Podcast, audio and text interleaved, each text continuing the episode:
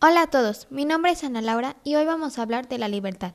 La libertad es aquella facultad que tienen las personas de poder actuar de acuerdo a su propia voluntad.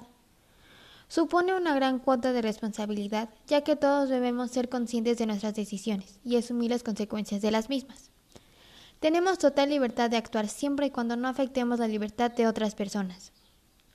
La libertad puede ser tanto física como emocional o ideológica, y tiene las siguientes características es inherente al ser humano, es reconocida como un derecho, tiene límites y supone la capacidad de elección. Por otra parte, la libertad tiene que ver con los derechos humanos universales. Y existen varios tipos. Libertad de asociación. Tenemos la libertad de elegir con qué personas o grupos nos reunimos para cualquier actividad lícita.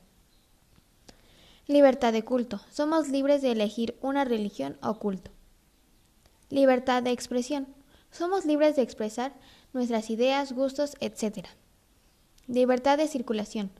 Podemos movernos y transitar libremente por nuestro país y cualquier otro. Libertad sexual. Derecho que tienen las personas de poder elegir su propia sexualidad. Libertad de prensa. Es el derecho que se tiene para formar medios de comunicación pública.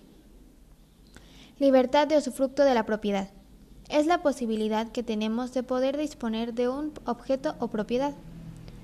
Libertad de cátedra es la facultad de ejercer la docencia a la hora de enseñar o debatir.